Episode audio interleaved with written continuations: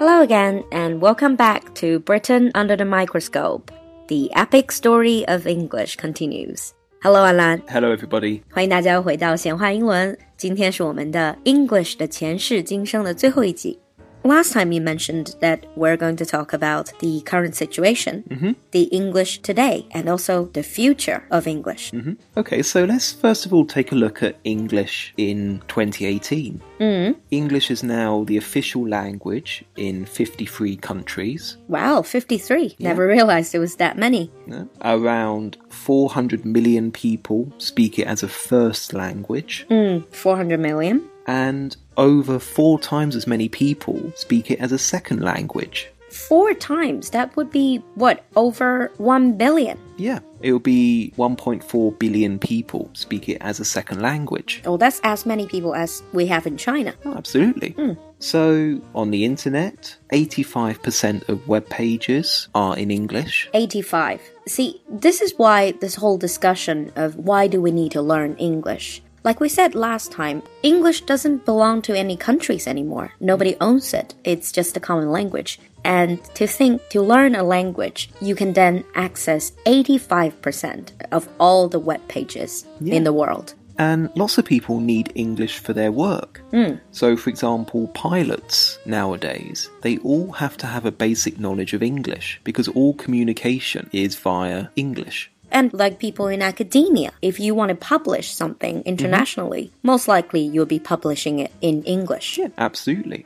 Because English is all over the world, there are lots of different styles of English. We, talked about that last time. yeah, just mentioned a few, but there are many more beyond that. Mm, This is the English now. So, looking at the future, Mm-hmm. what do you think will happen? Well, it's really difficult to say because no one really knows. This is essentially the first language in the world to have ever reached this status. Mm, Not even Latin. Well, Latin was used throughout Europe, but if you consider that now it's global and also it's being recorded via technology, via the internet as well, so there's quite a few different opinions on what will happen. So you mentioned Latin. Yep. Well, Latin was spoken throughout the Roman Empire. Yeah. And in the end, when the Roman Empire came down, it broke apart.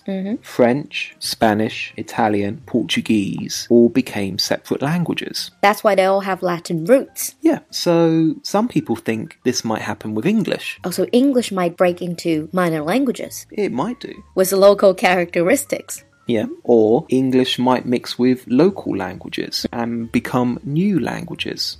So, for example, in Singapore, Singlish. Oh, Singlish. Oh, yeah. Is that not just an accent? Well, not really, no, because it has its own vocabulary and it has its own structures.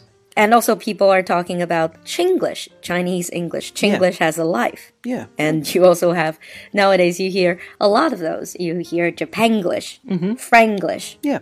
So it seems to be a lot of mixture of languages. Oh, absolutely.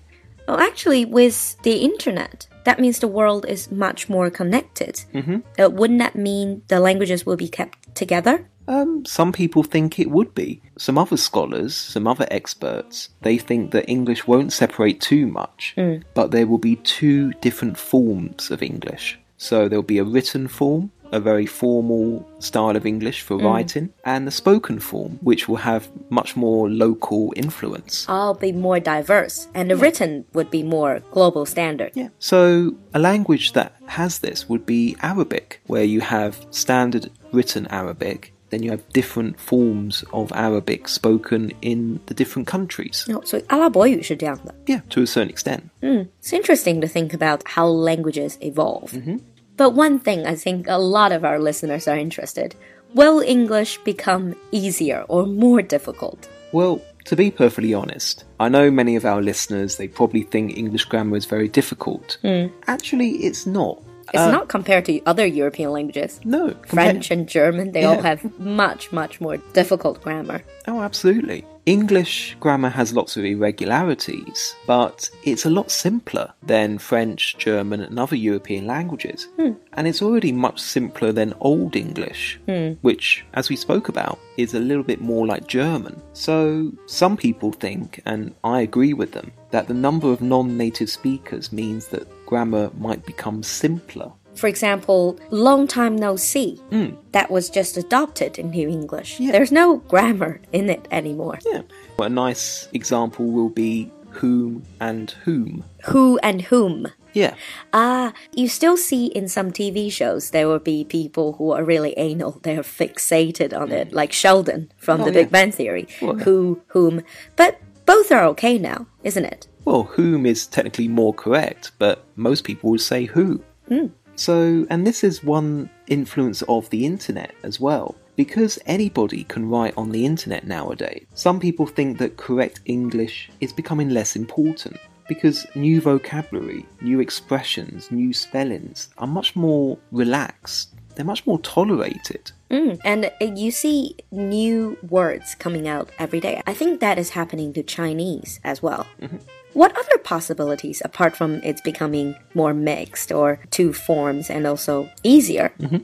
Well, I like to think that lots of people learn English because of interest, but lots of people learn it because it is a world language and they need it for their job. They need it in order to do business. Because it's useful. It's useful. And that's the same with any other language. People learn the language which can get them the most money. Or the most prospects. Yeah. So that means I would say more people will be bilingual. Bilingual means speaking two languages. Hmm. And if English continues to be used for trade, then I think people will still want to learn it. I think the only thing we know is the story of English has not finished yet. Absolutely not. So let us know what you think. What do you think English will be like in 100 years' time or 200 years' time? Hmm. Or even, how do you think Chinese as a language would evolve? Please leave your comments in the comments section. And remember, language is alive. That is it for the epic story of English. As Lulu says, it's a story that's not finished yet. We'll be waiting to see how the next chapter will unfold. See you next time. Bye. Bye.